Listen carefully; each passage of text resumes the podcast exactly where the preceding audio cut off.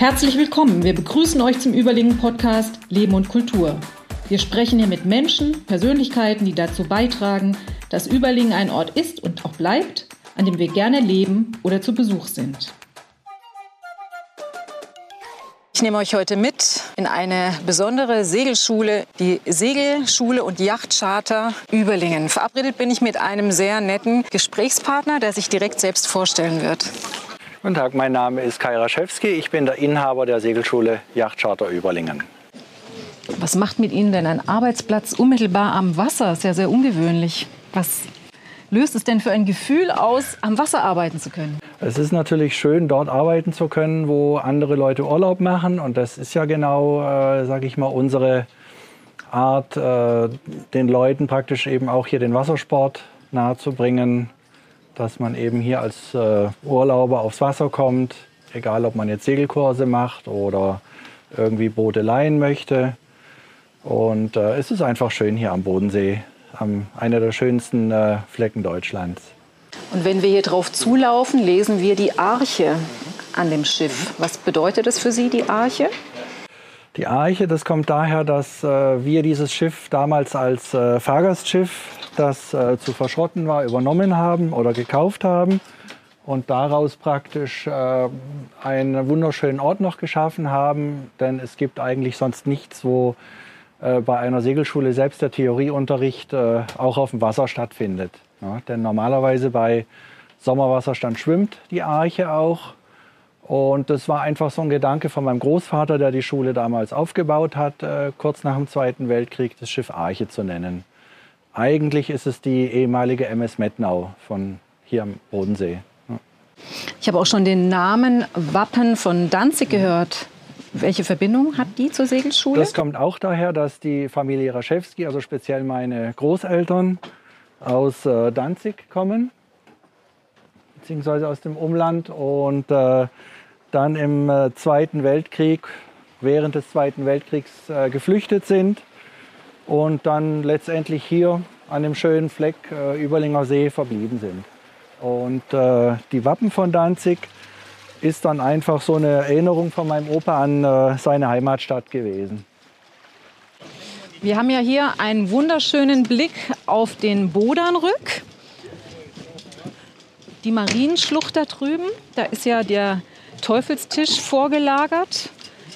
Bietet er nur Gefahren für Taucher oder ist er auch für Segler problematisch? Natürlich ist er auch für Segler problematisch. Das kommt immer so ein bisschen auf den äh, Wasserstand drauf an. Bei, äh, bei niedrigem Wasserstand kann es natürlich auch sein, dass man mit dem Schiff äh, dagegen fährt.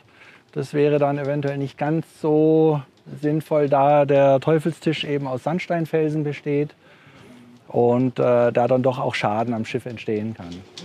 Könnten Sie noch ein bisschen ausführen, was der Teufelstisch genau ist? Mhm. Der Teufelstisch ist im Grunde genommen eine Felsnadel, die äh, etwa 20 Meter vom, vom Ufer entfernt äh, ist und es entsteht oder es besteht praktisch unten in so 45 Meter Tiefe eine Brücke zum, zum äh, Land rüber und seewärts des Teufelstischs äh, ist es 90 Meter tief. Und das ist eben das, was auch für Taucher meistens sehr schwierig macht oder gefährlich macht. Ja. Wir haben einen wunderschönen Tag erwischt. Der See sieht sehr ruhig aus. Sind verschiedene Segelboote unterwegs? Sind denn auch Boote von Ihnen dabei? Selbstverständlich sind auch Boote von uns dabei. Das sind unsere größeren bewohnbaren Yachten, sind mehrere Tage noch unterwegs, die man eben für mehrere Tage über Nacht chartern kann. Die kleinen Boote, die für die Ausbildung gedacht sind, sind im Moment auch noch draußen, werden jetzt aber nach und nach äh, reinkommen. Das heißt, wir haben schon eine wunderbare Einleitung für Wasserinteressierte, für Urlauber. Man kann bei Ihnen Boote mieten und da seinen Urlaub drauf verbringen. Genau, man kann sowohl Boote mieten, seinen Urlaub drauf verbringen, wenn man äh, in Besitz des Bodenseepatents schon ist. Und wenn man das Bodenseepatent noch nicht besitzt, kann man bei uns auch äh, durch einen Segelkurs äh, den Schein erwerben. Das ist ein gutes Stichwort, das Bodenseepatent. Das ist ja etwas Besonderes, was dieser See erfordert, beziehungsweise was es erforderlich macht, wenn man auf dem Wasser mit einem Boot unterwegs sein möchte. Können Sie uns erklären, was es ist? Das Bodenseeschifferpatent ist, äh, sage ich mal, ähnlich wie es auch den Sportbootführerschein Binnen gibt. Äh, für die deutschen Binnengewässer ist das Bodenseepatent speziell eben auf den Bodensee abgestimmt, äh, da wir hier doch vom Revier her einige Besonderheiten haben. Und äh, daraufhin wird dann derjenige Schüler speziell äh, geschult, dass er eben hier speziell am Bodensee dann äh, segeln kann. Was macht das Gewässer denn für Segler so interessant und gleichzeitig vielleicht auch gefährlich? Es ist einmal ein äh, bisschen von der Wetterlage her, ist der Bodensee etwas anspruchsvoll. Und äh, natürlich gibt es immer mal wieder in Ufernähe irgendwelche Untiefen. Und äh, das sind eigentlich schon so die Hauptsachen, äh, die den Bodensee so ein bisschen unterscheiden. Wir haben ja verschiedene Anrainerstaaten am Bodensee. Wie ist es denn für euch Segler? Wie ist da die Kommunikation untereinander mit den verschiedenen Ländern? Das ist eigentlich kein Problem mit den Ländern untereinander. Man versteht sich gut. Äh, man kann auch jederzeit, äh, wenn man möchte, entweder in einem anderen Uferstaat anlegen, wenn man möchte, egal ob jetzt Schweiz oder Österreich. Es gibt halt so diese sage ich mal, ungeschriebenen Gesetze mit, dem, äh, mit den Gastlandflaggen, die man setzen sollte, wenn man den anderen Hafen anläuft. Aber ansonsten ist es problemlos. Ich habe ja eingangs gesagt, dass wir heute in einer besonderen Segelschule zu Gast sind. Besonders an der Segelschule ist, dass sie die älteste am Bodensee ist. Stimmt das? Genau, die Segelschule Raschewski war tatsächlich die äh, erste äh, Segelschule hier am Bodensee, was denn auch äh, tatsächlich schriftlich belegt werden kann. Äh, wir waren praktisch noch während der Besatzungszone, als die Franzosen den See noch besetzt hatten, äh, war mein Opa hier schon aktiv und hat dann schon versucht, Fuß zu fassen, um dann möglichst bald äh, seinen Traum einer Segelschule zu erfüllen. Das war im, im Jahr 1949. Konnten Sie denn zuerst laufen oder schwimmen? Fast schon eher schwimmen. Ja. Das heißt, Sie sind hier wirklich groß geworden. Absolut. Und seitdem, ja. seitdem Ihr Großvater die Segelschule hm. gegründet hat, ist sie auch in Familienbesitz. Genau. Ja. Möchten Sie uns denn etwas zum, man sagt ja nicht Fuhrpark in der Segelschule, man sagt, was, wie nennen Sie das? Nicht Fuhrpark, aber Bootspark. Äh, den Bootspark. Wollen Sie uns mhm. was zu Ihrem Bootspark mhm. erzählen? Ja, wir haben äh, hier praktisch an die zwölf Ausbildungsboote mit denen wir die Segelausbildung machen können, die dann, sage ich mal, in den Sommerferien auch äh, recht gut belegt sind. Diese kleinen Ausbildungsboote können auch vermietet werden. Dann gibt es noch äh, be bewohnbare Schiffe von, kann man sagen, 6,5 Meter bis äh, 10, 10 bis 12 Meter Länge für Selbstfahrer, die das Patent schon haben. Und dann haben wir natürlich noch ein Flaggschiff, unsere große Wappen von Danzig, das wir für Firmenausflüge, Betriebsausflüge, Hochzeiten, äh, Geburtstage nehmen. Äh, aber aufgrund der Größe des Schiffes ist hier praktisch immer ein Schiffsführer von uns dabei. Und wie muss ich mir das vorstellen, wenn ich jetzt für eine Veranstaltung die Wappen von Danzig mieten möchte? Wie ist da der Ablauf? Man kann das Schiff bei uns telefonisch oder per E-Mail äh, buchen.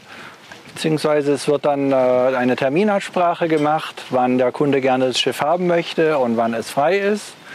Und äh, ja, dann bekommt derjenige die Charterunterlagen und kann sich dann auf den äh, bevorstehenden Turn freuen.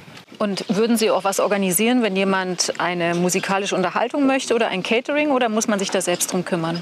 Nein, das machen auch alles wir dann, je nachdem, was der Kunde möchte. Äh, genau. Wie alt waren Sie denn, als Sie Ihr erstes Boot bekommen haben oder besessen haben? Ich konnte praktisch, äh, oder das Segeln wurde mir im Prinzip mit fünf Jahren schon beigebracht. Und ab da äh, konnte ich praktisch auch äh, die kleineren Boote der Segelschule schon nutzen. Was ist denn Ihre Altersempfehlung generell für Kinder? Wann sollten die denn idealerweise mit dem Segeln beginnen? Kinder können ab dem siebten Lebensjahr beginnen. Und äh, dann ist im Prinzip die, die, Altersbegrenzung nach oben hin offen. Ja. Und wie beginnen Sie denn mit so jungen Menschen das Segeln zu üben? Wie muss man sich das vorstellen, wenn die hierher kommen? Was lernen die denn zu Beginn? Wir beginnen mit den Kindern im Prinzip genauso wie mit den Erwachsenen. Es geht bei uns eigentlich äh, relativ schnell aufs Wasser. Also der Segelkurs beinhaltet wirklich wenig Theorieunterricht, sondern es ist wirklich äh, Priorität, dass äh, die, die Ausbildung auf dem Wasser stattfindet. Wenn Sie das erste Mal mit den Kindern aufs Wasser gehen, was passiert da? Wie viele Kinder sind da schätzungsweise dabei? Und was machen Sie das erste Mal auf dem Wasser? Ich stelle mir vor, das ist eine aufgeregte Gruppe, die dann zusammen ist. Bei uns sind die Kinder gleich auf denselben äh, Booten wie die Erwachsenen. Das heißt, sie sind gleich in einer Gruppe mit drei bis vier Kindern an Bord. Und wenn es gleich am ersten Tag aufs Wasser geht, lernen die Kinder gleich erstmal die Kurse zum Wind, wie man die Segel einstellt und dann natürlich auch die ersten Manöver, um das Schiff äh, wenden zu können. Und was ist der Abschluss von einem Kurs, den Kinder belegen? Die Kinder können am Abschluss äh, den jüngsten Segelkurs bzw. jüngsten Segelschein machen. Und man ist nie zu alt, um mit dem Segeln anzufangen? Also was sind denn Ihre ältesten Schüler beispielsweise? Man ist wirklich nie zu alt zum Segeln beginnen. Man kann das bis ins Rentenalter noch betreiben. Wir haben hier oftmals Schüler, die äh, selbst äh, mit 70 Jahren noch äh, das Segeln erlernen wollen. Was muss man denn für Leistungen erbringen, um das Bodensee-Schifferpatent zu erwerben? Um das Bodenseepatent zu erwerben, äh, ist das bei uns praktisch ein äh, zehntägiger Segelkurs. Wirklich äh, jeden Tag von morgens bis abends auf dem Wasser. Und äh, am Anfang werden natürlich erstmal die Grundmanöver geübt, bis man nachher an der zweiten Kurshälfte an die Prüfungsmanöver geht, Rettungsmanöver äh, einer Person äh, und so weiter. Wie viele Lehrer haben Sie denn beschäftigt, Segellehrer? No, wir haben so je nach Saison eben ein bisschen unterschiedlich. Im äh, Frühjahr und im Herbst sind es äh, zwei bis drei Segellehrer, die dann auch festangestellt sind. Und das kann äh, in den Sommerferien bis an die zehn Segellehrer sein. Ist es denn ein reiner Saisonbetrieb oder finden auch Kurse im Winter statt? Ist ein reiner Saisonbetrieb. Das heißt, wir haben in der Zeit von April bis Oktober die Praxisausbildung. Dann gibt es natürlich auch noch ein paar Theoriekurse für die weiterführenden Scheine für Salzwasser. Motorbootausbildung äh, zum Bodenseepatent oder zum Salzwasserschein äh, machen wir auch. Mhm. Und wie lange geht da ungefähr die Ausbildung? Wie viele Stunden muss man da belegen? Die Motorbootausbildung ist wesentlich einfacher als das Segeln. Das sind im Prinzip äh, nur drei bis vier Fahrstunden, a 60 Minuten, die wir dann auch im Einzelunterricht durchführen. Mich würde noch ein bisschen was zur Arche interessieren. Wie sehen da die Räumlichkeiten aus? Was, wie viele Kurse können da gleichzeitig stattfinden? Die Arche ist im Prinzip ein ehemaliges Fahrgastschiff mit 30 Meter Länge. Wurde natürlich dann von uns äh, zweckentsprechend etwas umgebaut, so dass äh, die ehemaligen Fahrgastaufenthaltsräume jetzt Unterrichtsräume sind. Und wir können in guten Zeiten bis zu 30, 35 Leute gleichzeitig unterrichten. Das Besondere an Ihrer Segelschule ist ja nicht nur das Alter, sondern dass Sie einen eigenen Hafen haben. Genau, wir sind praktisch die einzige Segelschule hier am Bodensee, die noch dazu ihren eigenen Hafen hat, was äh, das Ganze natürlich für viele unserer Kunden auch noch äh, idyllischer, romantischer macht. Gibt es denn auch Parkmöglichkeiten für Gäste, wenn sie hierher kommen? Wir haben auch für äh, Schüler, die tageweise bei uns sind und natürlich für unsere Charterkunden, die mit den Schiffen längerfristig unterwegs sind, äh, Parkmöglichkeiten auf dem Gelände. Welche Boote genau können denn geschartert werden? Welche Typen sind das? Für die äh, kleineren Gruppen oder Familien haben wir eine Sail A20. Das ist ein äh, 6,5 Meter Schiffchen, Kajütboot, wo man bequem zu zweit oder auch zu dritt äh, über Nacht wegfahren kann. Und dann geht es weiter praktisch mit äh, Bavaria 31, bis nachher zur Bavaria 34, die nachher äh, zwischen vier und sechs Personen äh, belegt werden können. Wenn jemand sagt, der Bodensee ist mir jetzt ein bisschen zu klein geworden, gibt es dann auch die Möglichkeit, dass Sie andere Turns anbieten darüber hinaus? Dann bieten wir natürlich auch äh, Salzwasserturns an, die meistens irgendwo im Mittelmeerbereich äh, stattfinden werden. Da sind natürlich die Schiffe dann dementsprechend äh, größer und äh, natürlich dann auch können da auf diesem Schiff äh, acht bis zehn Personen mitfahren und dann kann man einfach mal ins Salzwasser reinschnuppern. Haben Sie denn noch oft die Möglichkeit, aufs Wasser zu gehen? Bleibt Ihnen Zeit dafür? Für mich selber eigentlich weniger Zeit, äh, da ich äh, mich selber viel um die technischen Sachen, um Organisation und technischen Sachen, Defekte an den Schiffen und so weiter kümmere. Daher komme ich selbst äh, nicht so viel aufs Wasser. Und wenn wir jetzt sagen, wir segeln raus, wo würde die Reise hingehen? Beim Segeln ist es immer schwierig zu sagen, man fährt jetzt äh, da und da hin. Äh, also von wegen ein klares Ziel zu haben, ist schwierig, denn äh, der Segler richtet sich meistens immer nach der Windrichtung und Stärke, um halt dann nachher auch wieder äh, gut zurückzukommen. Was ist denn Ihre persönlich idyllischste Ecke am Bodensee, wenn Sie sagen, Sie ankern, wollen ein paar ruhige Stunden verbringen? Für mich ist wirklich hier dieser Standort Überlingen bzw. auch der Überlinger See tatsächlich der schönste Fleck am See. Äh, gerade durch den Bodanrück dort entlang zu segeln ja, oder dann eben am Überlinger Uferpromenade entlang, ist wirklich das Schönste.